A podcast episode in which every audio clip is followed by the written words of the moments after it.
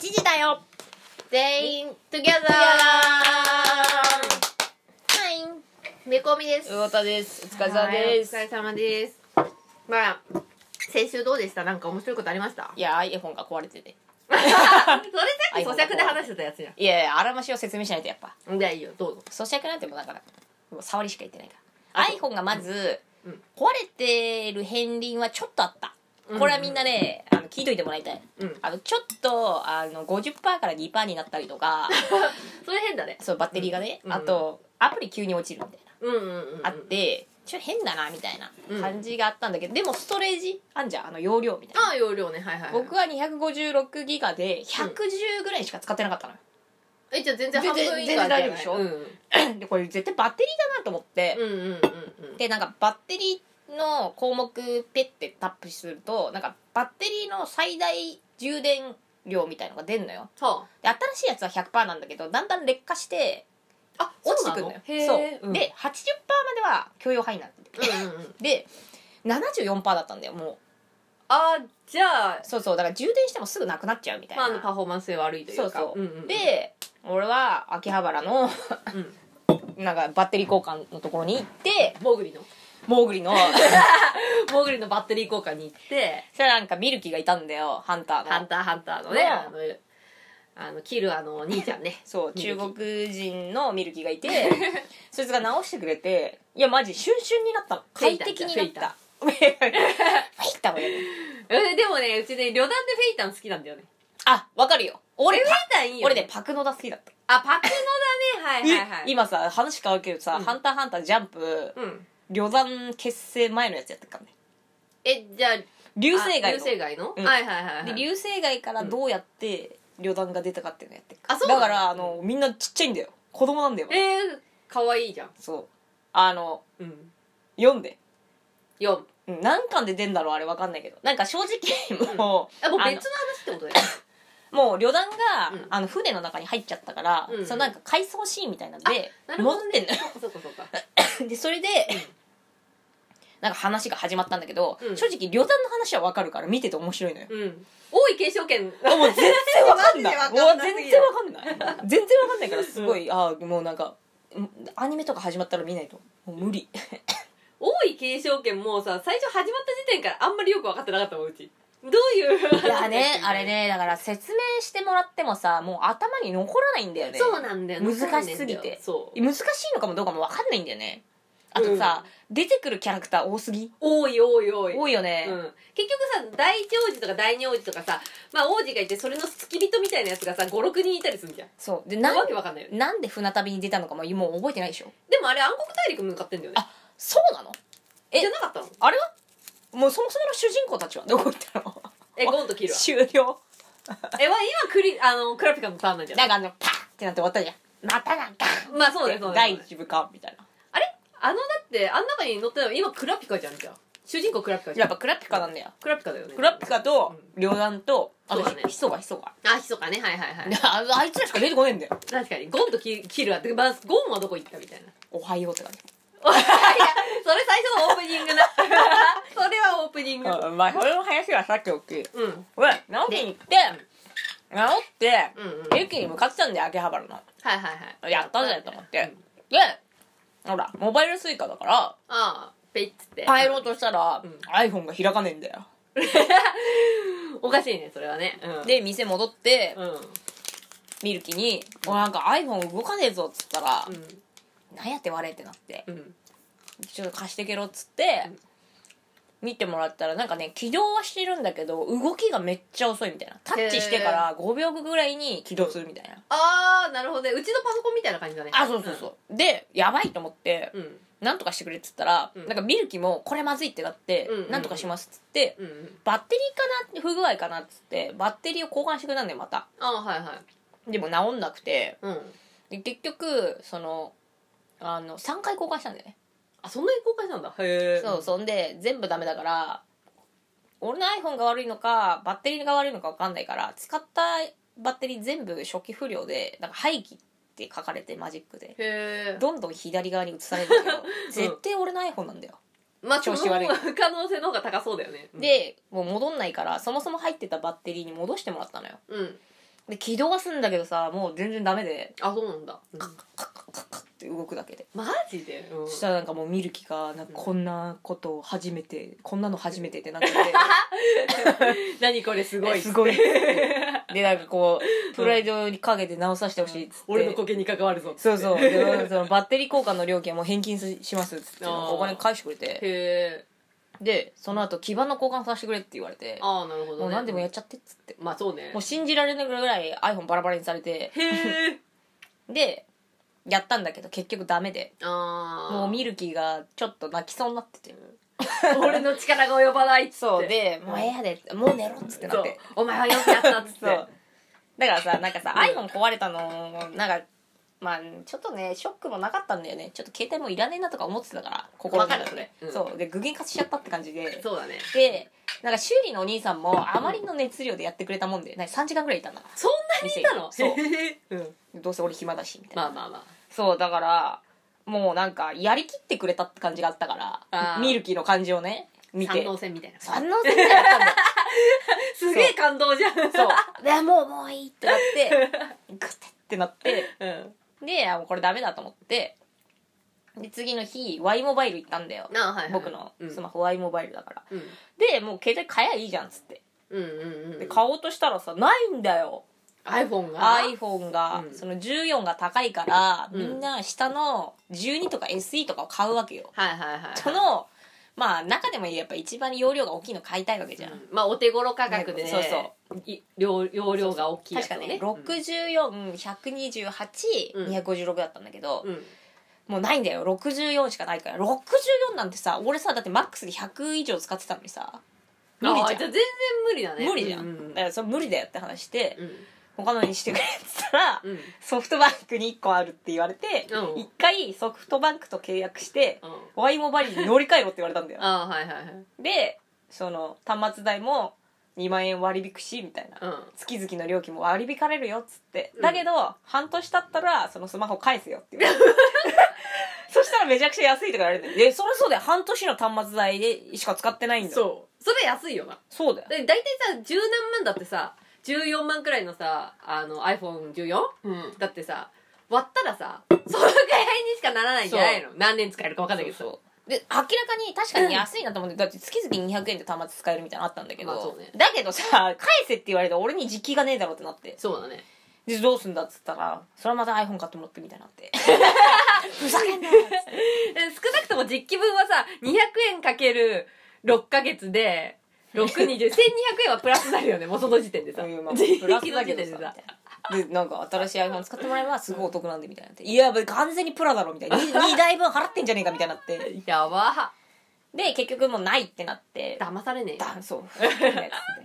魚田さんは騙されねえよそんなでお前じゃあどこでやっやったら一番安いと思うんだよみたいなのを1時間ぐらいかけて喋ってたのよ、いやよく考えてみるお前のプラン変だぞっていうのを言ってて、うん。でだんだん我に返り始めるわけよもう店員さんとか。されてたんだそう店員さんもハッてなって、うん。だんだん笑いがもう止まんないみたいになっちゃって、確かにみたいな。たす確かにみたいになってでどこが一番安いんだよっつったら、うん。アップルショップですって言って。へえアップルショップがやっぱり一番安いんだ。そうアップルショップ。まあでもそりゃそうだよね。だってアップルシそうだよ。ョップからさ買ってささあ上乗せしてやってんだからでなんかそりゃそうだわ。なんか4年契約とかなんだよしかも。あそうなの？そう4年えそのあななんかこ小売通店ってい料とか。そのえ携帯会社の契約が4年契約なんだよ今。それすごいよね。2年でさダメだって言われてさ、うん4年で4なんでだ年にしたんだよもう携帯会社。なっちゃったの？わかんない。でその分4年で契約してたらじ端末代を安くしますよみたいな感じなんだよ。あでもよく考えてみろみたいな、ーうん 安くなってねえんだよ。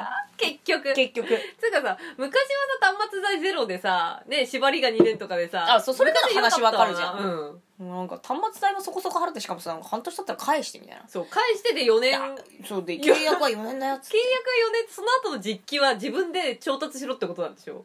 そう。でその半年以降の。そうそうそうで180日以上使わないとうん。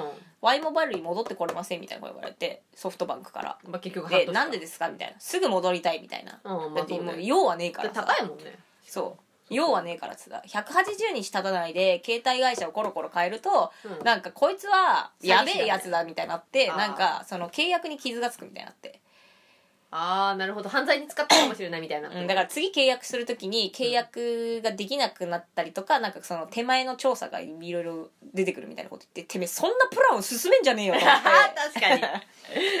でもうええわっつって。えてかそれをさそのプランでさ「ああいいじゃんそれやるわ」っていうやつってさあと半年の命とかってやつだよね。うん。半年の命とかだったらさそれでいいよ。マジでめんどくせえよだって端末いらねえもんその半年以降。そう。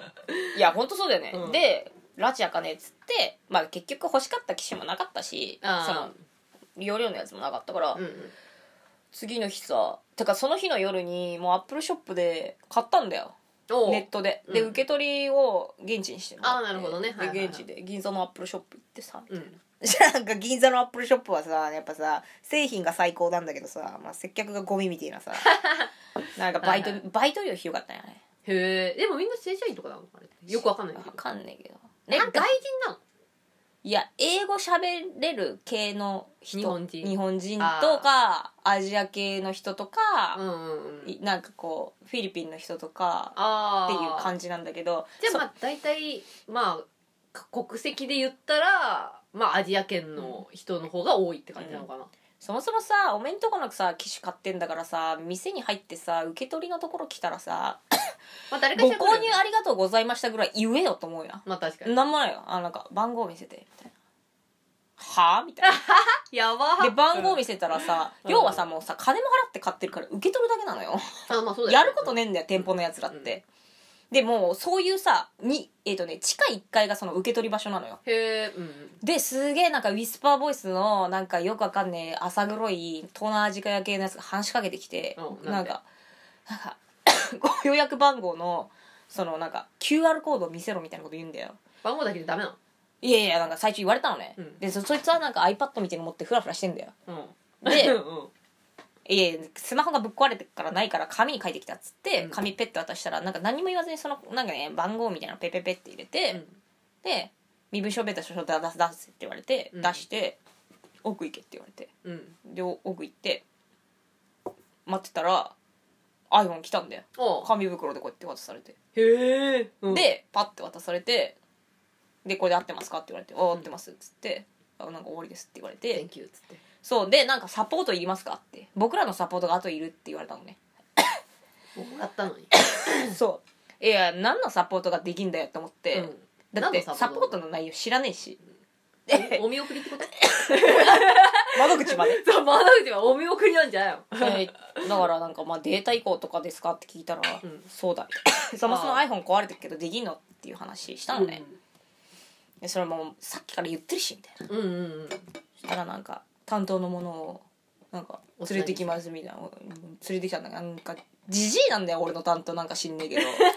はいはいできんの？あまあ分かんないけどなんか佐々木宏みたいな感じのやつなのに、うん。なんかデイビッツみたいな。ムカつくな。胸になんかネームプレートみたいなの書いてあるんだけどなんかキャシーとか。あなんか日系男性みたいななんか感じ 脱線なんかさ、なんか焼肉屋のさ生きった店みたいなさ、なんかわかる？はいはいはい正正吾とかさ。ああなるほどね。なんか翔吾翔くんって呼んでみたいな。あそうそう。いやいやいやいやいや。でなんかかやってたんだよ。そしたらなんかさ iPhone 持ってきたやつがさなんかそいつはなんか一生懸命なんか接客しようとしててメガネの男の子だったんだけど、うんうん。なんかそのなんかご不明点ありますか？とか聞いてきたんだよ。あーうん。あこいつはまだ話がわかるなと思ってそいつが喋ってる時にこうなんかさじじいが？さ、うん。佐々木が間に入ってきてそれは俺がやるからいいとか言ってなんか俺の仕事だみたいな感じでー。なんかそのメガネのやつなんかどっか行けみたいな感じでってやられてで佐々木は何ができるの佐々木でございますみたいな、うん。デイビッドでございますみたいなの来て佐々木デイビッドでございますそうでなんか iPhone こんな感じだよとか言ったらもうなんかさ「あー」みたいな感じなの。よで言ってんじゃん動かねえあはんっつあって。はんっつって。おほうみたいになって でさなんか「いいよやれ」って言ったのはいいけどさ、うん。なんか知んねえけどさまあ頼んだけどサポートを、うん。なんか俺に断りもなくさ俺の携帯をベタベタ触るんだよ。ああそれよくないね。そそれ失礼じゃない？うなんかだし、充電器とか勝手につなげるわけ。うん、頼んでねえのに。だってそれでねなんか情報とか漏洩とかしたらさどうすんのって感じじゃん。なんかさねでなんかちょっと気持ち悪いなと思って。うん。まあそういう設計家なんだろうけど。まあ確かにでね。結局できねえわけよ。うん。だからなんか iPhone のそのなんか SIM だけ交換してもらってうん。もうあと家でやりますわっつって出た。だけど出たけどはいっつってそいつが先に帰ったからね。え？ファーっつって。あもう大丈夫ですって言ったららそいつがファーってあいなくなって、はいうん、終わり二度と行かねえと。すごいね。だってそれ銀座でしょ、銀座アップル。言うて。多分ねアップル全部そうだよ。まあ、銀座に限らずってことね。なめて。へえだから製製製品が一流だから、ん。何しても売れると思ってんだろうなこいつらと思ったもん。だからほら富士通行けばよかった富士通だったらそんなことない。でその後ビッグカメラ行ったんだよあ有楽町。ビッグはいはい。マジで腰低すぎてびっくりした。そううん埋まるんじゃねえかと思ったぐらい、んもう店員腰低くもうもうもう大丈夫です。そんなそんな大丈夫ですみたいな。もうあの時助けていただいたツールでございますみたいな感じでさ やっぱり日本の接客すごいね。うんなんか日本で iPhone のショップ立てて売りてえなら日本の接客をちゃんとまあ日本勉強してから来いって思う、そうだね、うん。日本式のね。うんうん。そう。まああれで売れるしシステム的には成り立ってんだろうけどそれにしてもひでえなと思って。その辺の子供でももうちょっと挨拶すんぞみたいな、まあなだからさ分かんねえんだよ。なんかポロシャツ着ててさ、うん。俺だって行ったことねえからさ、うんうんうん。なんか入ってさしかも誰も喋りかけてこなくてなんとなくフラフラしてんだよそいつら結構いるんだよワンフロアに。えそうなんだ。へ15 10ー人ぐらいいんだよ。えそんなにいんの？いるいる。でポロシャツ着てんだよ。でもねポロシャツが統一されてねえんだよ。統一されてないの？なんかさいろんな赤と白となんかさポロシャツがいっぱいのやつがいっぱいいんだよ。だからポロシャツのやつばっかりいるってこと？だからどれが店員か分かんねえじゃん。あまあ店員のポロポロシャツの店員とポロシャツの客っていう場合もあるから。でしょ？だからとりあえずポロシャツのやつがう間違いねえんだなと思って俺近くにいたポロシャツに喋りかけたんだよ、うん。そそいつは何か客だって言うんだよ。客なのかよ。ふざけんなよ。おめえは客なのかよ。てめえ客。でもそのやりとりもみんな見てんだよこうやって。えそしたらお客様っつって来る？来るだろ。来ねえんだよ。でさもうどうどことりあえずさ店内ぐるーのあるやん、そしたらなんか奥に階段とうん。なんかエレベーターみたいのがあってエレベーターの横に、うん。あの受け取りの方1階みたいなこうフロアの説明みたいなのが書いてあってあ,、あなるほどね。1階だと思って1階に行ったんだよ、うん。そしたらさ1階じゃない地下1階に行って、うん。でも1階と雰囲気一緒なんだよ。なんかポロシャツのやつがふらふら歩いてるふらふら歩いてて客もふらふら歩いててみたいな。で中入ってったんだけどわかんねえんだよ。どこが受け取り場所なのかねえんだからカウンターがねえんだから。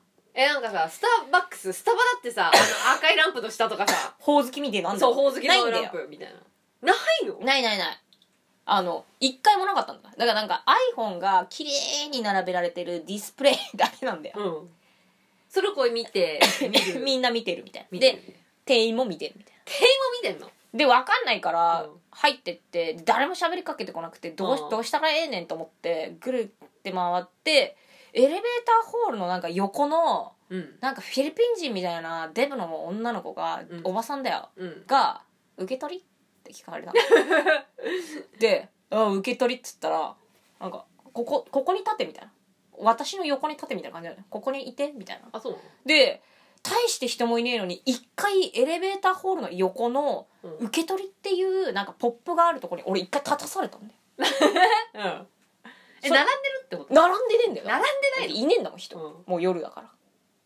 でなんでそこでえなんでここ一回立たされてんだろうと思ったら、うん。なんか一回そこ立ったらなんかその手前のやつが「こっちです」とか言われて。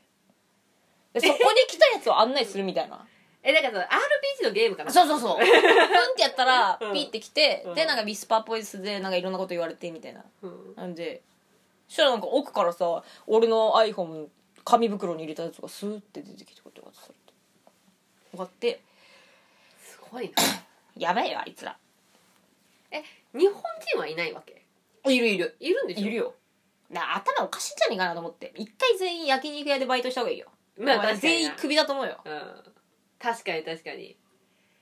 いやー。いやなんかまあねすぐ変えたし別に良かったけど別にあの製品に対して別にすごい絵も描いてるし、まあそうだね、うん。なんだまあ、使ってるからね使ってるし、もうせい自分のね生活の一部になってるからすごい大事にしてるけど、うん正直あいつらの接客に関してはマジでイラつきにしかないよね。へえ行ったことない。一回行ってや。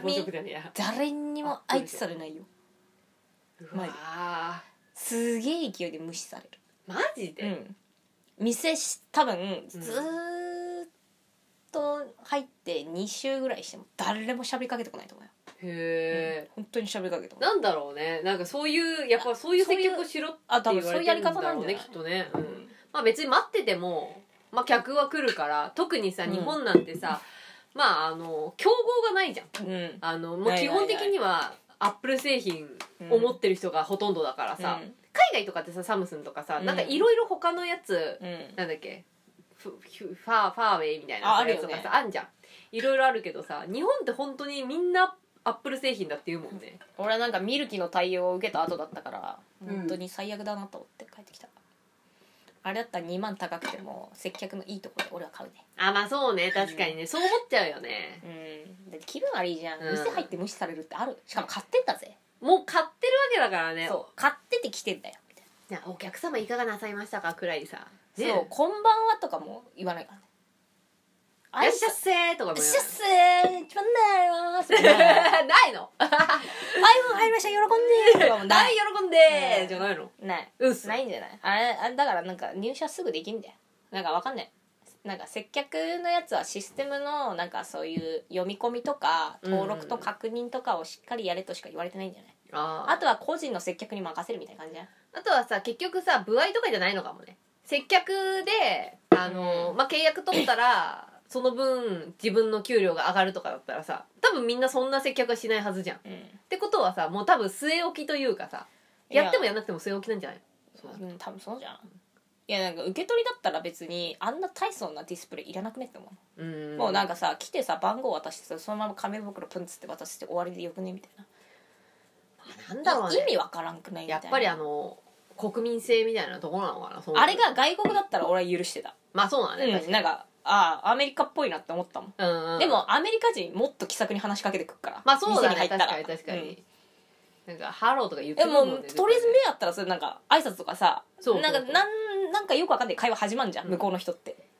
だから頼んでもねえのに。結局さ海外の一番悪いところを取っちゃ取った接客みたいな感じだよね。あんな一等地でさアップルでもあれなんじゃない？日本クソみてえな仕事してやがるわと思って。日本人に向けたそういうなんていうのかな接客のマニュアルなんじゃないの？日本人ってあんま喋りかけられるのが嫌だとかさなんかさ。ひどない？にしてもって話だよね。ひどない？もう1階の受け取り受け取りしか受け付けてねえんだからだって。地下1階でそこに降り立った時点でそいつは受け取りだろうどう考えても。うん。なんか番号の札とかお持ちですかみたいな。なんかねなんかそのあるだろみたいな。予約番号お持ちですかとか聞くでしょ。笑うよね銀座アップルが。銀座アップルな。すごいな今度銀座アップル様。今度渋渋谷にあんだっけ？アップルって。どこにあ原ったっけ？宿？なんかあるよね。あるね。他のとこ行ってみよう、うん。他もそうだったりしてうん。そしたらもう舐められてんだわ。でも銀座でそれだとさ他のとこ行ってもさね新宿とかにもなかったっけ？あるねね。きっとねいやマジクソすぎん。池袋はないよねあれびっくりするわ。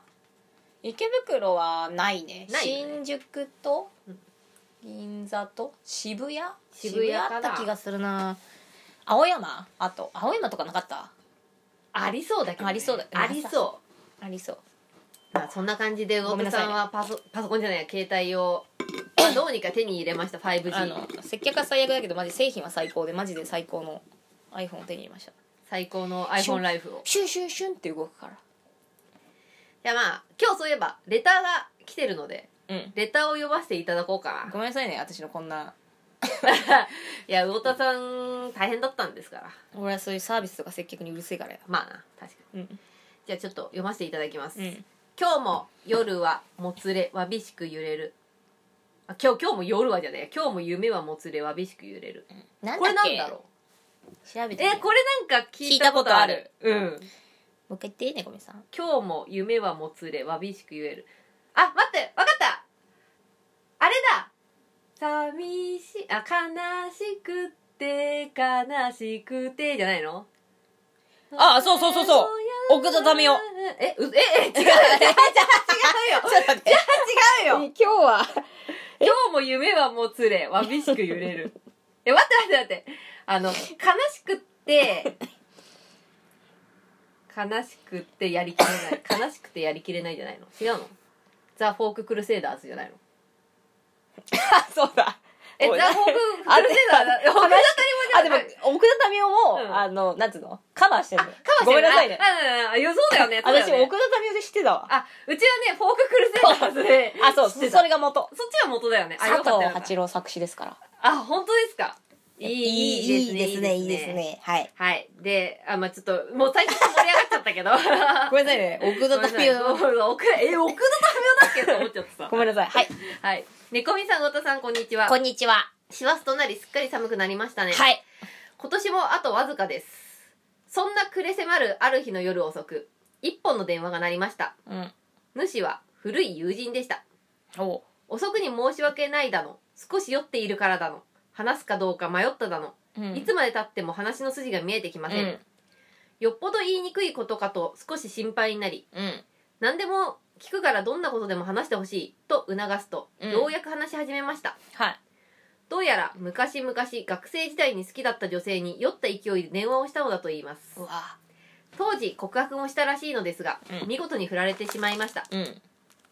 そして今日彼女の誕生日にただ一言おめでとうが言いたかったのだそうです、うん。当然相手は何度も名前を尋ねます。しかし彼は最後まで名乗りませんでした。うん。結局一方的に電話を切られてしまいます。うん。お酒が入り昔を思い出し熱い気持ちが蘇りもうどうすることもできない寂しさにいても立ってもいられなかったのでしょうね。うん。なんとも迷惑で気持ちの悪い話です。うん。相手の方はさぞ怖かったでしょうね、いっそ名乗ってしまえばもう随分昔のこと思い出話に花が咲いたかもしれません。うん。まあそんな気持ちになることって誰にでもあるよねと当たり障りのないことを言い大したオチもなく電話を切りました。うん。ただその後ちょっと待ってごめんね。ただうん。ただその後無性に昭和の曲が聴きたくなりうん。某動画サイトで加藤登紀子さんや中村雅俊さん、うんうん。フォーククルセイダーズ。あだからフォーククルセイダーズだななんかを聞きあさりました。うんうん。なんとなく彼の気持ちがわかるのです、うん。私も漏れなく醜いロマンチストの自覚があります。薄い不幸せに常に使っているのがとても心地がいいと思ってしまいます。うん。越えられそうな壁に囲まれている方がなんだか安心します。うん。どうしようもないことに言い訳することもできてしまうのです。全てが順調で何者からも自由であるとどうしたらいいかわからなくなります。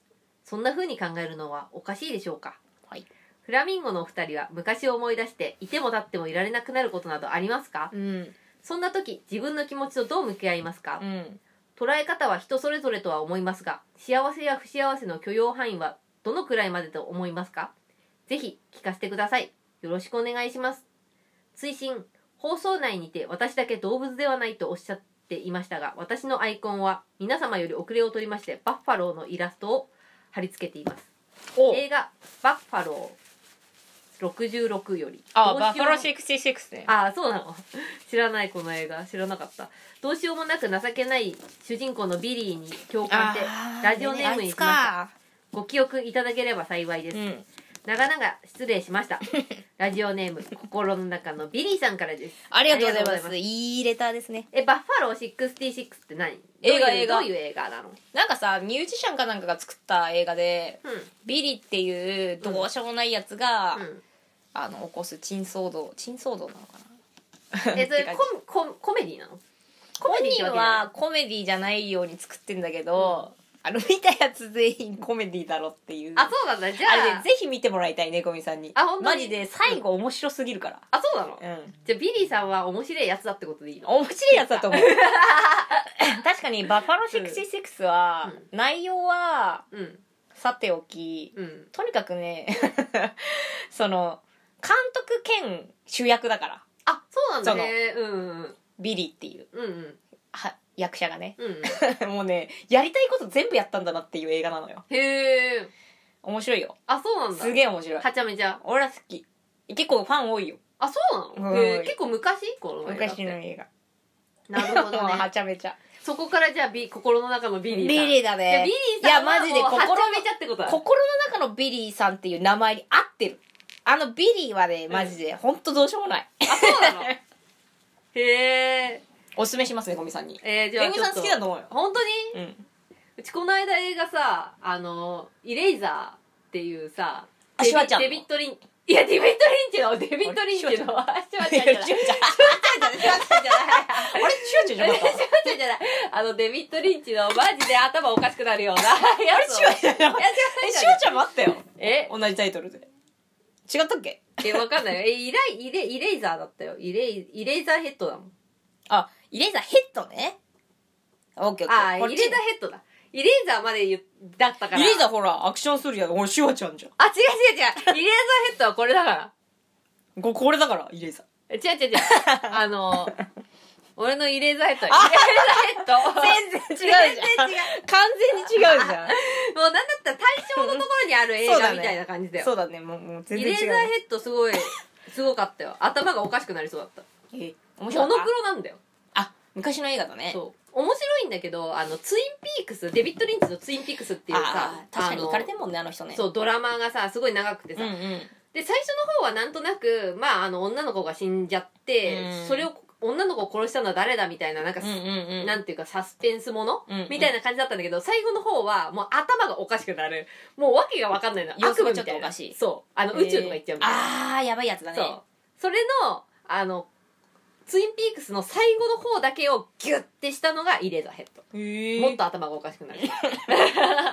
でもねね。好きなんだよデビッド・リンチ。すげえ好きな世のよ。界観好きそうだよね猫みさんねそうわしこの世界観めっちゃ好きでこういうの大好き。でなんだっけ？そうそう。あまあねそうね酔ってて。古い友人が酔ってて。しかもささそもそもさビリーさんも古い友人って そんななんていうか 随分昔の友人から急にそんな酔っ払って電話かかってきたみたいなまあだから懺悔でしょこれもはや。もまあそうね。誰かに喋んないとうん。収まりがつかねえみたいな感じまあそうね。告解ってやつ。多分そうなんじゃなないんかビリーさんに聞いてもらってなんていうか、その罪汚れを落とすじゃないけどそういう感じなのかな、うん。この少し酔っ払っちゃって前付き合ってた人に何かするっていうのは男の人多いよね。うんうんうんうんうん。ね。学生時代でもにもさでも好きだった女にさ電話かけるってちょっとマジで気持ち悪いよね。うわ怖いよね。俺ちょっと怖いなここは。うん。怖いえでもさそれさ学生時代に好きだった女性に電話かけたっていうじゃん。それってさ向こうは電話番号とか知らなかったの？連絡先だって知ってるから電話かけられたんじゃないの？うん。分かんないけど。でももう忘れてたんじゃない？本人は。あのなんか。かけたかけられた。その彼女の方はさ。俺だってかかなんか電話番号さ昔のやつとかも入ってるけどさうん。正直かけられたとてさかかってきたとてよ。こいつが誰だったのかはさ正直覚えてないからさだって学生時代の時の友達とかお一致する名前と顔えうちは一致するよ。大体うちの学校は高校特に高校中学校はさもう小中って一緒だからうち。あじゃあ一致する9ね年い間だからさ。うちもう無理だな、うん。小中高仲良かったやつは一致するけど、うんうん。その他大勢だねあとは。ああう覚えてなうちは全然あの狭いコミュニティだったのい、で、あれだけどさえー、すごいねでもねよく電話かけたよね。たしかもさ誕生日にでしょ？怖いね。金も。キモ覚えてんの金も。覚えてたんだって感じだしね 怖っ。しかもさ名乗っても名乗名乗りをさ聞いてもさなんで言わないのって感じじゃない？なそこだけはしっかりしてたんじゃん。さい最後金もって思われたくないじゃん自分でもキモいと思ってると思うよ。あーまあそうね。分かっててもうそれでもちょっと声を聞いてみたかったみたいな感み覚たな感じないんじゃないのなのかもね。好きだよと言えずに初恋はってこと？そうそう。あの歌はさ声は綺麗だけど内容気持ち悪いじゃん。まあ内容気持ち悪いな。歌ってやつもなんかなんかなんかな。だからグラウンドで走ってる君を見つめていたみたいなさそう。気持ち悪いなこいつみたいなさ。あれはあなただけ見つめて ちょるっとちょっと何その踊り。摩擦で火出るよ。首から。首から見てもらわないとあんまり面白さが伝わりませんね、うん猫みさんが今あの 肩にかけてるなんかブランケットみたいのをゴシゴシしてる。首で。摩擦で。あなただけ見つめてる。大車機に怒られるよ。そんなつもりで作ってないっつって。まあそうねそんな気持ちになることは誰でもあるよねと。当たり障りのないことを言い。まあそうね確かに。まあねこまあこんくらいしか言えないわな。ででさここでさ「金も」とか言っちゃったらさもうかわいそうだもんねうんちょっとね。わかかわいそうではある、俺はキモって言い言いかけてしまいそうな感じがする、うん、うち笑っちゃうと思う。その 嘘でしょ。って。そもそも多分そういうキャラじゃないんじゃない？この男の方がさ。あ男の子の方が。だからキモとか、か受け付けられない子なのかもしれない、ああプライド高い感じ、うん、俺だと猫みさんとかの関係性だったら、マジでっつって笑っちゃうよ、嘘でしょ。やったじゃんみたいな。マジやるやんみたいなさ、うん。そのテンションじゃなかったんだよきっと。ああまあそうだろうねだろうねこの雰囲囲気からしてね、うんこのねそうね。ほらなんかビリーさんもロマンチストだって言ってるからさ。うん、醜いロマンチスト。醜いロマンチストって。きめえな。いいな。薄いし不幸せに常に浸っているのがとても心地がいいと思って。やっぱ真のネガティブっつうのはこういうとこあるから、まあそうね確かにね、でも確かにあのヘラキンさんもあの幸せになるとその幸せが崩れるんじゃないかっていうあのふうに思っちゃってあ不幸せでいたいってなるほど言ってたよ。ね。やっぱプロだよね。プロだよね、うん。不幸せのプロだよね、うん、プロだよねあのほらうちらのさ、うん。ツイッターの友達にもいるじゃん。ネガティブ王みたいなやつ。ああはいはい。ネガティブキング。やっぱさ彼もプロだよね。プロだね。あの初恋のさ話してくれたじゃん、うん。で面白かったあの話。ここんな感じで思い出したんだよ。当時好きだった女の子がいて告白できなくて学生時代終わってしまったってうん言うんだけど、あの告白する勇気っていう気持ちのそのプレッシャーにも耐えられないし、うん。告白した後付き合っ仮に付き合ったとしたら、うん。付き合っちゃったっていうプレッシャーにも耐えられない、重圧が。でうん。あと振られたら振られたで、うん。振られたっていうことに耐えられないっていうのでだから俺は何もしなくてよかったっていう。すごいよね。いやもうネガティブなのかポジティブだか分かんないけど、なんかそう言ってたからあ、うん。プロだなって思って。そういう考え方に至るっていうのがそう。結局何も知りないことが安定して幸せなんだっていう。そうね基地だったってそういうそう。乱されるることは1ミリもなかったで綺麗な思い出だけで終わったっていう、うんうんうん。なんか最後ねななんかそういう落としどころなんだと思ういやプロだよね。プロだよね天才だよ本当にね。うん。フラミンゴのお二人は昔を思い出していても立ってもいられなくなることなどありますか？いても立ってもいられない。その恋愛とかってこと？どういうこと？まあ恋愛じゃなくてもでもいいんじゃない別に。いても立ってもいられなくなるってその時時代に戻りたいっていうこと？ああ、まあこんなこと聞いちゃってるからあれなんだけど多分ねえんだわ。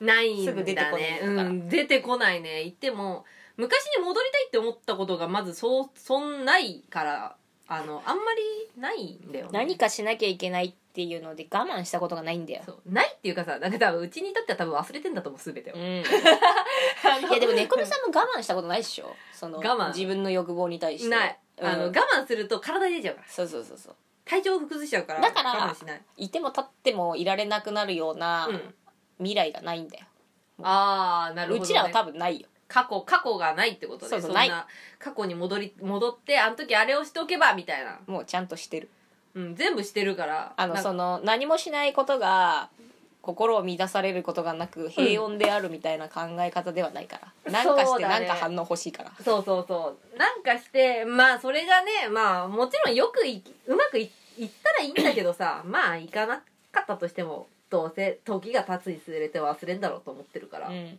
あんまりないかもねまあそんな時自分の気持ちとどう向き合いますか？まあ例えばいても立ってもいられなくなることがあったとした時に自分の気持ちとどう向き合いますか？ああ例えばねでこの人みたいに電話したりってこと？そうそうそうどうしどうしようかな。どういても立ってもまあいても立ってもいられなくななんだろうね。そうなってしまった時でしょ、いや多分行動は起こすんじゃない？それか別のもので消化させる、そううち全然違うことやる気がする、うん。別のもので消化させるが一番手っ取り早いかもね。そうそうそう。あのまあ例えば運動するでも何でもいいんだけど全然違うことしそうな気がする。恋愛でうなんかうっぷんうっ屈してたったら別の恋愛で発散して終わりじゃない？とかね。そうそうそう。多分まあ同じようななんかうん。LINE のもんで。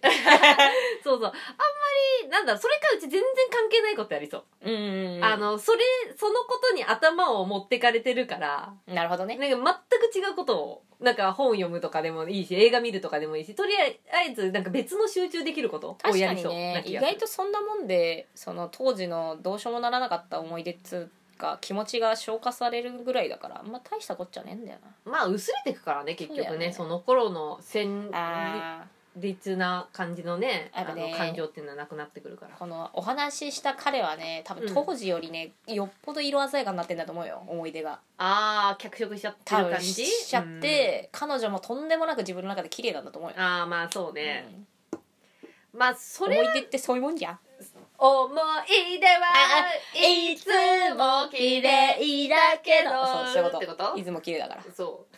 まあでも綺麗っていうか綺麗になんか勝手に脚色してるだけであって。そうなんだよ。本来き大して綺麗なもんでもないとは思うよもっと思い出っつうのはねあんま浸んない方がいいんだよ。うん。たまに昔が良かったとか言うやついいんじゃん。いやねうん。当時よりね相当鮮やかになってると思うよ。うん。俺絶対今の方がいいと思うもん。うちも今の方がいい だな、うん昔に戻戻れっつってさまただるいもん。いやめんどくせえじゃそう。んもうやりきったんだから。あとさなんかさそう。あのさクリアしたゲームをもう一回やれって言ってるのとかああとそうそう。そう一回読んだ本もう一回読めって言われてるのと同じ気持ち、うん。だるって思うね。すごく、いやー同じこと繰り返すでしょどうせ。うん。俺だぜ。そう思うよ。そ舞い戻って俺だぜ。うそう。結局 結局同じだから、うん。まああの一番良かったと思う今の状態が一番良かったと思うしうん。ほかないと思うよいやこの状態でなんかさよく言うじゃん。大人になってから子供に戻ったらなんか人生バラ色になるかもしれないみたいなさ。絶対ないと思ういやないよ。もうそっくりそのまま人格と人間が変わりゃ別だろうけど。そう。別の人生歩むんでしょうけど。そうそうそう。一回頭でも打ちつけて記憶でもなくしちまえば別の人生が変わ話は変わってきますけどね。ってきますいけど。やー多分無理だろうな。今の状態でまあ例えば中学生に戻ったとしてもまあ勉強もやらないだろうし高校だって今よりもいいところに行くっていう気力も多分ないだろうしね。いつも同じところに行ってたと思うし。うんで部活もどうせ吹奏楽入ってたと思うしもう多分ね同じところをねそうだよね。行くんだと思うんだよね、ううんちは。まあだからやれなかったことやるぐらいのテンションで別に対して思いっきり人生が変わらないよね。うんまあそうね。まあまあ高校とかに行ってなん朝、まあ例えば戻ったとしてさ何やりたいじゃあ逆に。戻ったとしたら？うん。戻ったとしたらがどこに戻る？学生時代。まあまあ高校とか中学校とかなんでもいいけど。戻ったとしたら。まあ高校の方がなんか自由度高そうだから高校がいいんじゃん。えー、何がしたいか？何がしたい？まあでも全部やったなよく考えだろ？だからねえんだよ。全部やった。俺は男女混合で花火もしたし。ああ恋愛系だったらまずあの自分の行ってた学校には行かねえなあまず高校に行かないってこと？こそこと高校には行かない行かないね。だって女子校だったしでほらなんか私立でさうん。やっぱえ私立の女子校ってちょっと閉鎖的だからさあああんま外部と交流ないじゃん、うんうん。だったら私立行かないよね。まあ確かにそうだね かといってなんか頭の悪い学校嫌だからうんうんうんうん。そこが難しいところだね。公立の頭のいいとこ行けばいいんじゃない？あそうだね。ねそうだよねいやそうだから別になんかいろいろや今思うといろいろやってきたなとは思う。もうすでに。あの自分の欲望にじもうなんか忠実？忠実な 犬だった気がする。あの、ねやりたいことあとね僕ねせっかちだから、うん。すぐ結果出ないこととか嫌なのよ、ああなるほどね、うん。やりたいなと思ってやってみて反応出ないのとかすごい嫌いだから。ああわかるわかる、うん、例えばさ好きだなっていう人ができて、うん。そいつに何もしないで見てるっていうのはまずせっかちは無理じゃん、まあそうだね。確かでになんとなくあの交流を深めてってあこいつ脈ねえなと思ったらもうすぐ切るか。ら、あそうねわかるわかる。あのね猛暑をかけるはかけるね。あの3年とか思ってらんねえから。ああなるほどね。3年思うんだったら薄く思うよ、ああはいはいはいはい。あの猫みさんの、うん。あの1個上の先輩みたいなあ感じであ中学校だけど薄薄くだったら何年もいける。くずーっとだから。そうそれだずったらそれだったらずっと楽しい。でもさこれ一番楽しいから。楽しい。薄く伸ばすのが一番いいのよ、あのでも本命になりたいなっていう欲求がある段階でもう無理だからそれは。ね欲望っていうのはね、うん。身を滅ぼすからまず。そうそう。薄くいくなら3年いける、うん。けどそれができないんだったら多分あのその気持ちが切れちゃうから。うん。俺はもう3年どころじゃないから大人だから。で薄いよね。薄いいよ27歳くらいまで 中学校1年生から27歳くらいまで。いいね。10 10何年間。最高のエンターテインメントだね。最高だったよ。うん。そう。なのでだからまあ。き気が長くて真面目で、うん。こう思いを育めるっていう人間はこうなるのかもしれない、ああまあせそうね。っかちで切れやすくて、うん。欲望に忠実な犬は、うん こうなるんだ。よ本能に従ってみたいな。過去に未練はない兄より優れた弟などいないって。そう。っていう感じになっちゃうから、なるほどね。うん、あと何かあった。あと捉え方は人それぞれと思いますが幸せや不幸せの許容範囲はどのくらいまでと思う？えー、幸せの許容範囲ってなんだ？ここからここまでは幸せだなとかここからここまではもう不幸せだな。いや最近ねあのなんだっけな面白い本をね今ね読んでいるのですよ私は。あのねちょっと待ってね。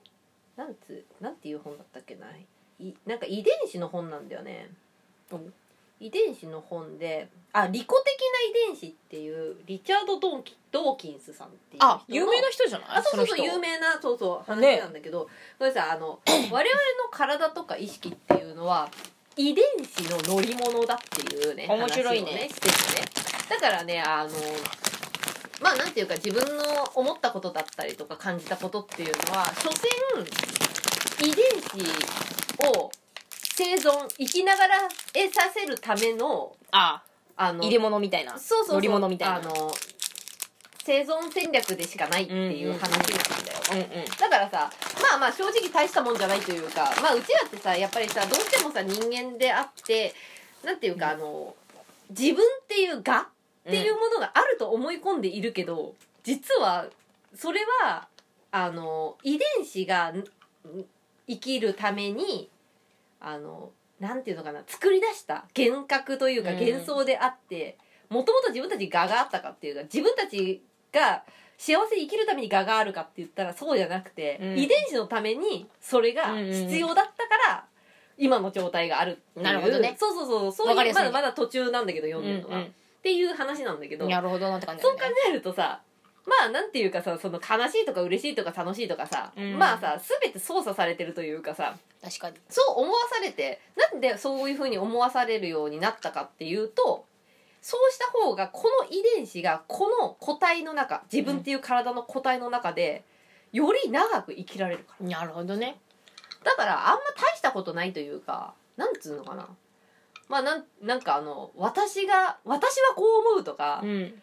そういうさあのなんか解釈の違いとかでさ、みんなさこう喧嘩とかさぶつかったりするじゃん、うんうん。まあ無駄な話なのよ。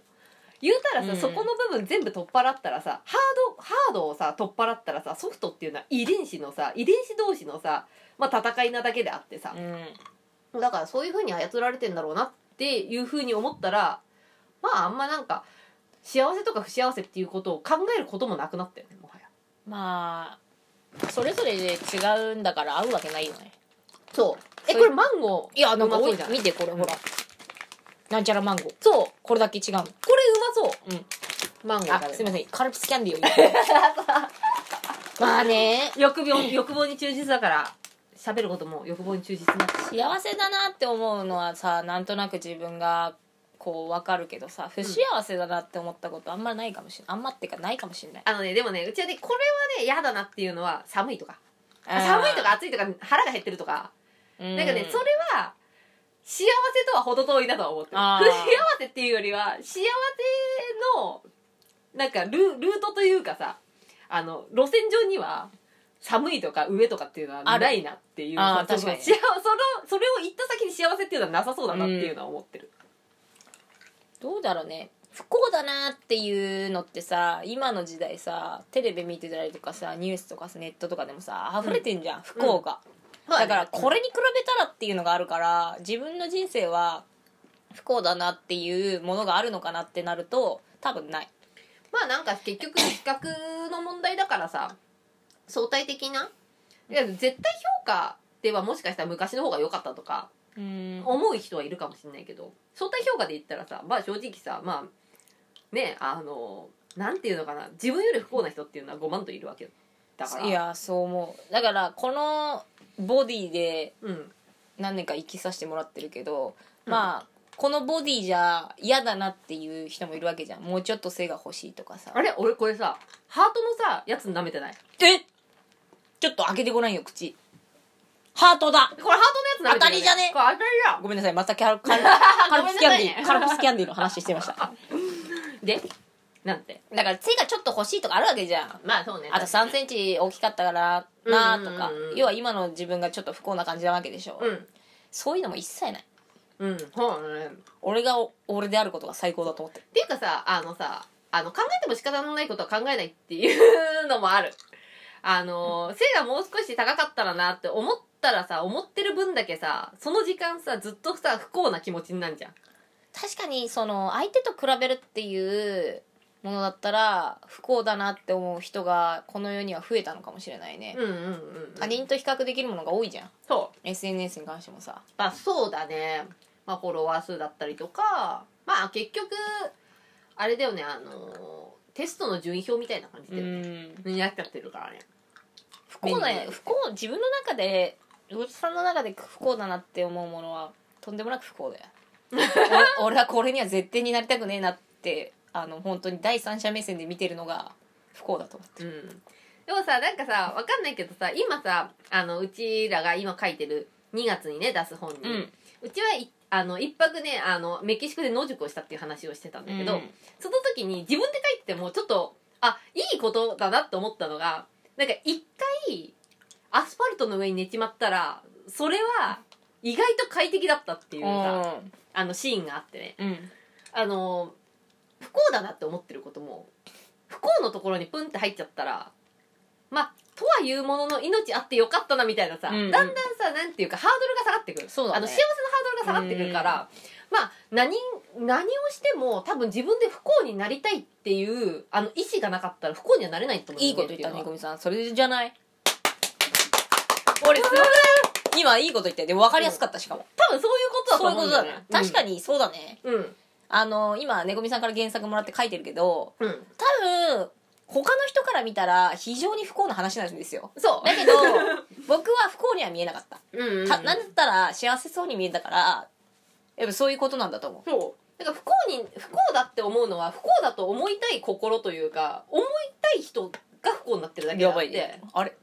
できちゃったんじゃない？これ。そういうことじゃないの？もしかして。だから別に不幸になりたくないやつは不幸になそっちに引っ張られなければいいというか確かにね。そっちにベクトルを向けなきゃいいだけの話だから、だったらさこのさ電話できた人もさ電話もつながってるしさ声も聞きたいんだからそうそうそうそう。さもうハッピーだよね。まあ御の字だよね。言うてさ、ただその告白っていう部分でうまくいきたかったっていう気持ちと比べちゃったら不幸なんだろうね。まあそうだね、うん。でもそれはもうお前が欲深いだけだから。お前はだってさ欲深い。ゴミめ。そう。欲深いくせにさあのーそのさ告白する勇気もねさそうだな。下手れなわけじゃん。何にもできてねえんだよ。だったらさ声聞けただけでさ御の字って思ってさそこでさ留飲を下げるっていうのがさベストなところじゃない、プライドが高いんだよ。プライド高いよねね多分。いや男の人ってちょっとまあ男の人ってくくっちゃうのは申し訳ないけどやっぱプライド高い人が多いかもね。うん。いや高いよ男は。そうだよね。じゃないとなんか生きていけないみたいまあ競争社会というかね、うん。もうあるからさ。競ってなんぼでしょ男は。うんうん。うんそう。ただその競ってるっていうのが自分がそうしたいから競っているのではなくてもしかしたら遺伝子操作されているのかもしれませんまあそうじゃない？っていう話だからね。だって強くありたいわけじゃん。そうそうそうそうそう。強い遺伝子残さなきゃいけないわけだからさ、うん周りにさの心象悪かったらさ残れねえからさ、まあそうだね確かに。ね、そうなのでまあそういう感じだよね多分ね。うん。いい話でしたねやっぱ。うん、ビリーさんのねあのレターね本当にねすごい我々大好きなんですよ。やっぱねネガティブのプロはね違うんですよ。そうそう。根っこがちげえから。でさ面白いのがさやっぱさビリーさんが考えてることとさうちらが考えてることっていうのがさやっぱなんかちょっと違かったりとかするじゃん。そうだね。そこがさ面白いんだよね、うん皆さんもちょっと自分でこう自分なりの考えをも聞かせてほしいよね。うん、不幸とか幸せの自分なりの考えとかさ。うん。自分だったらここは不幸っすわみたいなやつとか。まあこそうだね。ここから先は、まあお金がなかったら不幸だっていう人もいれば、家がなかったら不幸だ。うん。なんか病気になってたら不幸だとかね、うん。いろいろ多分まあ不幸っていうのもいろいろあると思うから。そうだうな、んまあ難しい難しいっていうかうんうちはでも本当に不幸っていうのはなろうと思ってなるもんだと思ってるから。そうだね、うん、だからふまあ実際、まあ、その人がでもさその人がさそうなりたくてなってるわけだからさ正直さはたから見てさあこいつ不幸だなって思うこともないっていうか、うんうんうん。そいつは思い通りな人生を歩んでるわけだから。うん確かに。うん。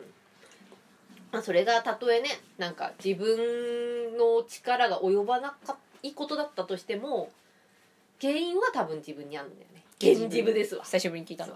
原因は自分にある。いや病気とかもそうじゃない？おそらんまあね。うん。このビリーさんのその不幸にちょっと浸ってるの方がうん。心地がいいっていう感覚が誰しもあるかもしれないねそしたら。いやねあのねビリーさんのねそのねあの不幸ちょっと不幸に浸ってるのが心地がいいっていうのはね正直ね最近のねアニメのね主人公のね感じだと思ってんだよ。最近さうちさあシティハンターをねあアニメで見てて。ー面白いだろ。すごい面白いね。いや、さ、あの、さゆばりょうってさ、これとは反対の方向にま反対なんじゃん。真逆ね。なんていうかさ、今の、まあ、あの、アニメとかのさ、主人公の男の子ってさ、なんか、俺は何もできないけど、頑張るみたいなさ、なんか頑張るっていうか、なんか何もできないみたいなさ、なんかうだうだした感じの？うん、俺あれ嫌いなんだよな。その何にもできないけど頑張るっていうのはさ、そう。お前の中の話じゃん。うん。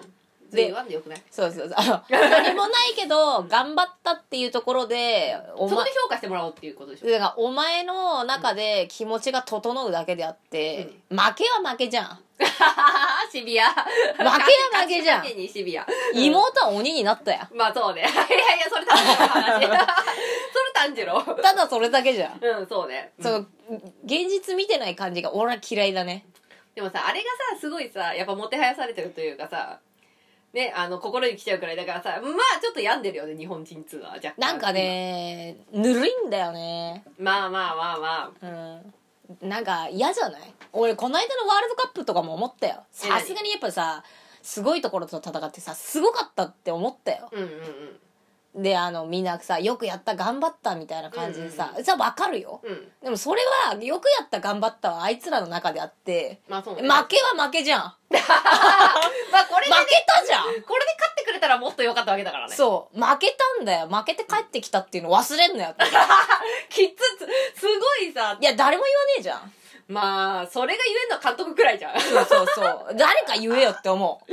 超きっつい監督ぐらいじゃん。うん、なんか言ってほしかったよね。その負けちゃったっていうそのせ引退した選手も気持ちがわかるじゃん。まあ負けた時の気持ちとか、ダメだったけどやりきったっていう気持ちがわかるっていうのは、うん。その経験者のみでやってくれって思うのよ。まあそうね。見てたこっちは知ったこっちゃねえんだよ。まあな。勝ったか負けたかだから、まあね。うん、で頑張ったのもわかる。うんうんうん。わかるけどそれを前面に出して近づいてくんなよって思う。近づいてくるお前らは勝つために行ったんだろみたいな,、まあな。行く前はその勝負の話してたからさ、うん。帰ってくる時はなんか勝負の話しねえってなんだよみたいな。いやーまあまあそうね。やっぱそれはさなんていうのかな行く前のいやい行くまではさまあ勝つ未来とさ、うん。負ける未来っていうのがある。優勝する未来とうん。優勝しない未来みたいな、うん。でもさ帰ってきたっていうのはさもう優勝しなかったっていうさもう一つの未来しかないからさ。そそれをさあのさなんていうかあのまあ心を保つためのなんなんていうかなあの欺瞞みたいなもんなんじゃないの？ちょっと。もうなんかそのバランスをそうそうこう保つためにそういうのは、まあ言うんだろうな。まあそうなんだろうけど、だけど負け負けだから。勝つとか負けるとかの同じ動線上に頑張ったからどうかみたいのを置かないでほしい。だってそういう世界いいんじゃん、でもさあの人たちは。今はさもうさそういう世界だから結局さあのみんながみんな桃太郎である世界という気かさ持ち悪いやみんな横並び。いやもうスターは一人しか出ん。勝つとか負けるとかじゃなくてみんな横並びにするっていうのが求められてる時代だからそれはそうやって負けちゃったけどいい試合だったよ。っていうのを。だから次も負けんだよ、そうな。うん。まあ絶対そうだよ。確かにな。うん。なんか負け見てみろ他の国。勝っても負けても家燃やしてんぞ。まあ、例えばさ負けたら切腹とかになったらさまあ なんかまた別なんか話が変わってくるような気がするけどなんか頑張りましたの方向も変わってくるよね。そうそうそうそう。気持ちが変わってくる。うん気持ちが変わってくると思うけど あでももうねしょうがないと思うよそれは。うんねぐみさんの言ってるその、うん。なんつうの？アニメにもそうだしスポーツにもそうだしそういうのが浸透してるっていうのは分かる。昔そういうのなかったもん。ねむく昔なかったじゃんなかった。そうそれこそさまああの「ドラゴンボール」だってそうだしさ、報われないやつは、うん、む報われないなら報われないなら別のルート行ってたもん。そう。いやうちが最初あのそのシティーハンターでね、まあ、ちょっと話変わっちゃうかもしれないけど、あの最初に一番初めに感動したのが3話くらいの時に、うん。牧村が死んだ時があったじゃん、うん。その時に亮は泣かないのよ、うん。泣くとかじゃなくてなんか分かったみたいな、ななんかあの香りのことは任せろみたいな感じのさなんかあなんかすごいなと思って。やっぱりこうなんかさ普通さなんかさ「あー」とか言ってさ泣いたりとかするじゃん。今だと多分。鬼鬼妹鬼にされたりとかね。そうそうそうそうそうそう。でもさ亮は泣かないわけよ。泣かない。そう泣かないかっこいいよ。かっこいいよ。男であれが。来年見に行こうよ。2023あ年に。やるんだよね。映画やるから。やるよね。見に行こ見に行こう見に行こう。そう。なのでなんかやっぱりうちうんそうね。そのなうんうんない泣いちゃいけないわけじゃないけど。ういやわかるよ、ね。勝負事なんかねいつぞやのオリンピックとかそのスポーツの大会でもね、うん。なんか負けたら泣くようになったんだよ。人が。ああいい。よ、まあ頑張って泣く。うんやりきれなくて泣いちゃうっていうのはわかんだけど、表で泣くのやめてくんねえかなって思うんだよね。まあうまあそうね、うん。なんかさ、まあ感極まってなんだろうな。勝って泣くのはわかる。まあ確かに確かに確かに。頑張ったなって感じだけど、やったっていう嬉し泣きっていうね、負けて泣くっていうのはただのダセえやつだなって思う。結局さなんか負けて泣くっていう行為はさ周りからさまあ気を使ってもらえる、うん。そういう風なさななんだろう目論みというかさ、まあ多分無意識だとは思うけどさ、うん。そんなこと考えて泣いてるわけじゃないけどさそういう風に思ってしまう部分はあるよね。甲子園球児とかが泣いてるのって3年間終わったからでしょ、そう。でその涙でしょ、うん。負けたことじゃねえんだよ。頑張ったっていう。あの負けたところの涙じゃなくて、うん。こう学生生活での野球がうん。そこで終わったっていううわ泣きなのよそれは泣くよね。それは泣くじゃん、うん。負けじゃないのよ。だって頑張ったもんそ負けて泣いてねえからだからそこの涙のところは結構もう誰も言わなくなったけどねそんなことね。まあね。言ってはいけない部分だけど思うけど俺はあんま好きじゃない、泣くやつ。多分ねあのそれ言う本当言っちゃいけない部分なんだと思うんだよね、うん。そこは。言えませんよ私だって。そうね確かにサイバー量のあのね、うん。分かったしか言わないシーンとかね。そう。うわなんかグッとくるはそうここっちが泣きそうになるもんね。みたいなね。それで泣かせるっていうのはありだと思うのよ。うんだって牧村とさずっとタッグ組んできてたのにさ死んじまった。そうだよね。でも泣かないんだよね。泣かない、いやそれはいいシーンだね。うん、逆にこっちが打ってくるじゃない？それ見るだけでさ、だからそういうのがないかもしれない。まあだからもう結局分かりやすい喜怒哀楽じゃないと相手に伝わらなくなってきてしまってるのかもしれない。うん。だから本当はもしかしたらこの人はすごく悔しがってるのかもしれないっていう推察する能力というかっていうのが落ちてるのかもしれないよね。うんなんか頑張れない頑張ったけどとか報われなかったことに対しての自分の気持ちの向け方っていうのが弱くなってんじゃない？あその泣いたりとか誰かに慰められてもらったら消化できるみたいな、でもさそんなために頑張ってきたわけじゃないわけじゃんやっぱり、ね。うんうんうんだからそっちに逃げるのは良くないなと思うけどね。もったいなくねえんだって。そうだね。うん。うんまあ結局さなんかその泣くいやささっき言ったのと同じさ泣くっていう行為ってさなんかそれをしたらさどういうさ周りがどういうふうにしてくれるかっていうところまでさまああのおなんていうかなあの推測できるじゃん。うん。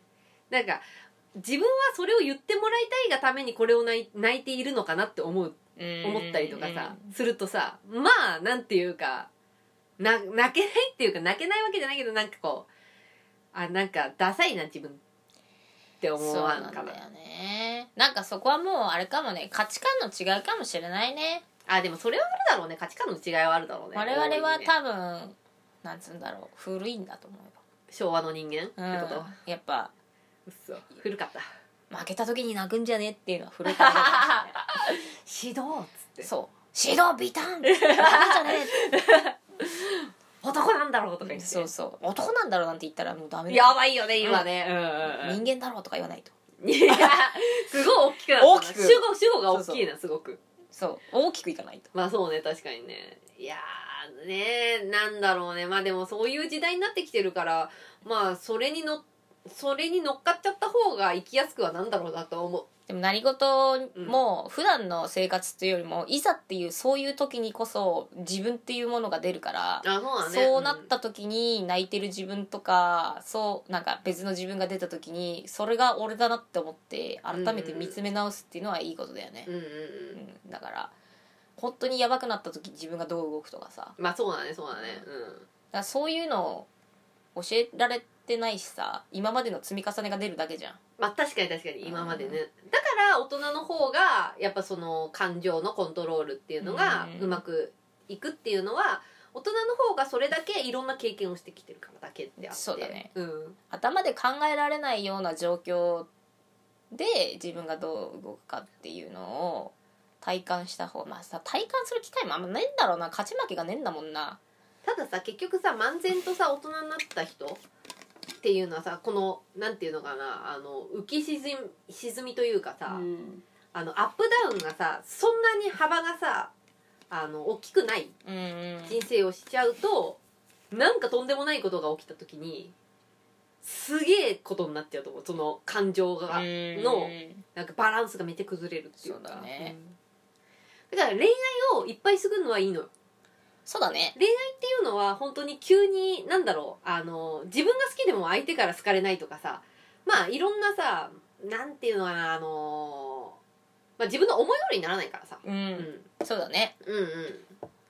でさあの金銭とかねさあの仕事とかってさ思い通りにならなかったらさ、まあ、辞めるとかさまああの金お金でしかつつながってないからうん。さ、まあどうとでもできるんだけど、うん。心のをねあの持ち直すっていうのは容易なんだけど恋愛っていうのは持ち直しが結構難しいからうん。いっぱいしてくるとそれだけまあなんていうかあ持ち直しのやり方というかさっうん。ていうのは学べるとは思う。うんうんだからこの人も言って「キモ」って言われて一回バンって例えば落ちたらまあその分次の時には次恋愛した時にはそこまでのそうだね。あの板では食らわなくなるというか、持ち直し方が分かってるから、そうだえ言ねった方がよかったと思うよ。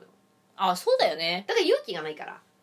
うん。言わなかったんですよ、気持ち悪いとか言われたくないとかさ、うん。でももしかしたらね「あなんとかくん」とか言ってさそうそうそう。なんか「え最近どうなの?」とか「今度飲みに行こうよ」ってなる可能性だったわけだからねまあその未来を潰したよね。潰したね。もったいないね、うん。もったいないよね、電話がつながっただけですごいもんね。いやすごいよ。だってうち知らない電話番号出ないもん。わかる。出ない出ない出ない。散々かかってきたあ佐川でしたかそうそうそう。そうでも散々さかかってきてあそうだ今日温泉救急が来る日だと思って。うんわかるわかる。さすがにさ重てえからさうちにいるかいないかっていうのを先にそうだよね。連絡してくれるのよ。うん。ごめんなさいねって言うもん。でも基本的にはあの携帯の番号は出ない、まあ出ないよね。だ出ない。よって出る義理がないもんね。そう。なんやねんと思って。怖い。なんだったら腹立つよね。うん。知らねえ電話番号からかかってきた時のこ点のののこのこかけてきやがってっつって。そう。誰だてめえはって。いう上でもなんかさ携帯さ、うん。まだガラゲーだった時さ、うん。なんかあの金子さんっていうさあの金貸しのところからさ。どういうこと？あ自分金子さんの携帯ですか？ってあおなるほどね、うん、そうなんとかファイナンスなんですけどみたいなのはうん。3年間ずっとかかってきたことあったよ俺金子じゃねえっつそう俺金子じゃねえだよっていうのもだんだん飽きてきてもうなんか3ヶ月に1回ぐらいねうん。あかかってくんだよね。金子さんでですかっつって「ファイナンスあまたかかってきたんです。金子じゃないよ」っつって「あすいませんまたかけちゃいました」みたいな感じなの、うん。それがね3年間ぐらい続いてす やばくない？もういい加減金か金返せよと思って。確かに。金子お前は金子お前のせいてでめえは。っつっすげえ電話かかってくる営業からみたいな、て なるほどね、うん。かかってきてよ。そうまあガラケーの時はねなんかあったよね。間違い電話とかあったもんね。めっちゃあったよ。ガラケーの時なんか間違い電話あったよね。全然知らないやつからバンバン電話かてきたよね。なんか ないんだよ何だったんだなんかわかんないけどさ登録消してくれねえからさずっとかかってくんだよ、あそうだねそうだね。ええ何々さんじゃないんですかみたいな。いや違いますね。違いますあすいませんとか言ってさ。でもさスマホにしてからさ間違い電話ってかかってこなかったよないねだ電話をかけるっていうのはもうないんだろうね。あまあそうね。あとは LINE 電話とかだとさ、うん。LINE を知ってる人だからさ。確かに。なんか全然知らない人からかかってこないってことですね。へえねでもなんか今日いい話をできたね。そうだね。その勝つ負けるの話もそうだけどうん。大事なの。幸せとか不幸せとかのね、遺伝子の話もすごい面白かった。遺伝子の話。でも遺伝子に置き換えたらマジマジ分かりやすいじゃん。そうそうそうだからねあんまり本当になんだろう高尚なもんでもないというか意識っていうのは後から出てきたものでしょうん。結局さ。まああのそもそもカンブリア紀とかさあの時からのやつがさまあ我々の体に入っていたとしてさ、うんうん。まあつつまりうちらの意識っていうのは後から出てきたものだから、うんうん。まあ大したものじゃないというか、うそうだね。ん、だからあの欲だよね。結局うんまああの生存には問題ないのに欲が出てくるからさ。まあだから意識してやったっていうのもうんのに証明ができないよねもうね。そう。でもねなんかこの間ね何なんだっけな。あの佐藤なんとかさんっていうね。八郎？佐藤八郎じゃないよ。八郎じゃない。佐藤なんだっけな。ここれあこの人だ。えっ、と佐藤勝明さんっていうね。うん。あの実業家なのかなこの人？のあの動画を見てたのよ。うん。あのまあなんで見てたかっていうとあの直木マンがさこの人と対談してて。あ直木マンショほうほう。直木マンのあれで久しぶりに見てて聞いたな直木マンの名前。でこの人すごい面白くてうん。めちゃくちゃ頭いいんだよ多分。うん。であの無大体あの人間っていうのは無意識が先導していてこの体とかうん。うん。感情とかを先導していて、うん。意識がそこに理由をつけるっていうか、っていう話をしててあもうこれすごい面白いなと思って、なるほどねって思ったのよ。うん。だから反射とかもそうじゃん。結局さ喉が渇いたから水を飲もうっていうわけ水を飲もう飲みたいから水飲むとかじゃなくてもう先にもうコップを持つ。ああ前その話してたよね。ほうほうほう。うん。でそれこれをコップを持って水の入ったコップを持ったっていう時にもう後から水が飲みたいからこのコップを持ったっていう理由を無意識の方そうそう後から無意識の補填をするっていうのが意識だっていう話しててあこれ面白いなと思って。そう考えたら自分たちが今選択してること全てまあうちら今さこのラジオをするとかさっていうのもさ無意識がラジオさせてそうだね。るのかもしれないわけよ。しかもさそれが面白いのってさうん。どこの終着点を目指してさこれをやってるか分かんないよわかんねそれはそうだね。でうちらは意識意識的には意識下ではあの健在意識ではねあのラジオをしてまあうちらっていうものをフラミンゴっていうのを知ってもらって漫画を売るって思ってるけど、うん。意外と全然違うのかもしれない、うん。それはただまああのラジオを続けるための理由付け？うんうん。自分の中の理由付けなだけであって、うんうん無意識は別にそれを求めてるわけじゃないのかもしれない。だからどこに到着するか分かんない。終着地点というか。確かに。正直あの今年1年はさ、まあ、うん。総括じゃないけどさ、あのそういうの多くなかった、多かったね、やってみたらさ意外と別の扉開いちゃったみたいなパターンさめちゃくちゃあったじゃん。そうそうそう、でなんか別にそれを目指しててやってたわけじゃなかったじゃん。そうやってたわけじゃない。だけどなんかその流れになっちゃったからやるみたいな、うんうんうん。でまた新しいとこ行っちゃってみたいのがさこうずーっと最後は続いてたからさ。うんそれはあるよね。だからなんかみんな自分のせいだこの選択をしなければって思う人もいるかもしれうないのよ、ん。この生活してたらね。うん。あの時こうしてればこんあの時こうしこんなことを言わなければとかっていうのあるかもしれないけど全て無意識が先導してることであ,、るからまああの後悔をする必要はないんじゃないのかなと思って、うんうんうんうん。で後から、まあ、意識があのそういうまあこうしなければこうだったかもしれないああだったかもしれないとかっていう、うん。なんか補填をして、うん。まあ、悩ませてる。だからもしかして悩むことを無意識がさせてるのかもしれないけどねそうなると。一回悩んでもらえばここにたどり着くかなみたいなそうそうそうそうなんかね道が続いてるのかもしれないしね。そうそう。だから悩んだりとか、まあ辛い思いをしてるってことにももしかして意味があうることなのかもしれない、大丈夫だよ。っていう話なんですよ。いい話だよ。うんじゃあ結構なんかそういううなんかスピリチュアルみたいな感じだよねやっぱりねそういう話っていうのは。まあね僕もねこのさ一番最初に携帯が壊れた話とかしてたけどうん。若干自分の中で携帯壊れてほしいって気持ちどっかで生まれてたからね。そう。うちねでもねあの太田さんがね携帯ね壊れたって言った時にああなんか SNS とか嫌なんかなって思った。うん。あのまあだるいしさなんだろう見なくてもいいものまで見ちゃってるからさ。やっぱさうちはさあの魚田さんに全部さ SNS 関係を任せちゃってるからさ。ちょっとまあ申し訳ないんだけど自分は先にちょっと離脱をしてしまったから、うん。まあやっぱりそのやっぱりやってた時にあのフラミンゴとかさ猫みのアカウントとかでやってた時にさまあなんか正直さなんかなんだろうめんどめんどくさいっていうかだるいし見たくないものまで見なきゃいけないからうん。まあ自分の意思と反するものを目に入れたりとかするのもなんか疲れちゃったなって思ってて。だからねあの魚田さんが携帯が壊れた時にああこれはもしかしたら SNS の方をまあまあちょっとまあ時代とは逆行してるかもしれないけど SNS をちょっと薄くして対面を濃くした方がいいのかもなって思ったんだよその時に、しかもねあのさらまっさらになっちゃったのよ。あのバックアップが一個もできてなかったのよ。うんうんうん。だから、まあパスワードとかで復活できるっていうだけなんだけど、うん。何にもなくなっちゃった。もうあの今まで書いてたものをまとめてたあのファイルとかうん。写真とかうんうん。あのなんかこここがつながってるからなんとかしようみたいな SNS のメモとか、うん。全部消えた。ゼロ。ゼロですゼロからスタートってこと？だ何もないです。で LINE の友達のやつはまあ、プンって入ってきたからうん。全然大丈夫ですけど、トークとかもほとんど消えた。ゼロからのスタートゼロからのスタートですね、であの自分が残してたメモとかうん、うんあのこれからやることとかあの作品作りでこう書かなきゃいけないところとか、うんうんうん。SNS で流さなきゃいけないところとかいろいろあったんだけど全部消えた。何もない。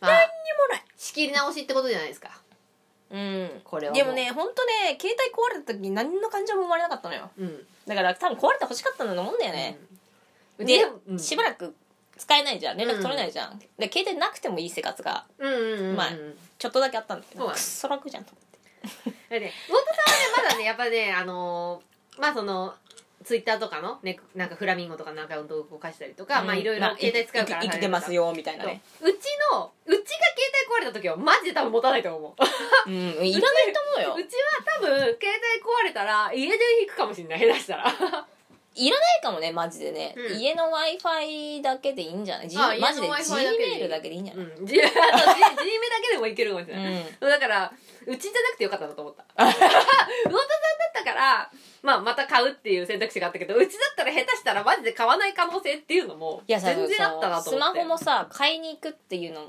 買えないってなって買いに行くっていう方向になったじゃん、うんうんうん。いつにしようかなって思ったもんまあそうねそうね。だから明日じゃなくても別にいいなって気持ちがもう入ってんだよ。うんうんうんうんうん。だからまあ今月中に入ればいいかなぐらいのテンションでだけどあはいはい。連絡取るところ別にないし、まあそうね。うんうん。ねあのイベントのさ申し込みなんてネットでやってるからさそうだよね。別にやまあパソってもいいしコンあるからね結局ね。そう。PC あったら別に。ぼーっとしてた時があったけどさすがに良くないなと思って買いには行ったけど。まあまあラジオとかもあるからね結局ね、うんうん。ラジオのあれがあるからさまあどっちでもいいなって感じだよね。うん。まあそうね。まあそうなったらなった時に考えようみたいなところはあるよね。でもさあのさ、カフェであうん。話変わるの変わっちゃうんだけど、うん。カフェであの仕事する人の気持ちがちょっと分かった。なんで？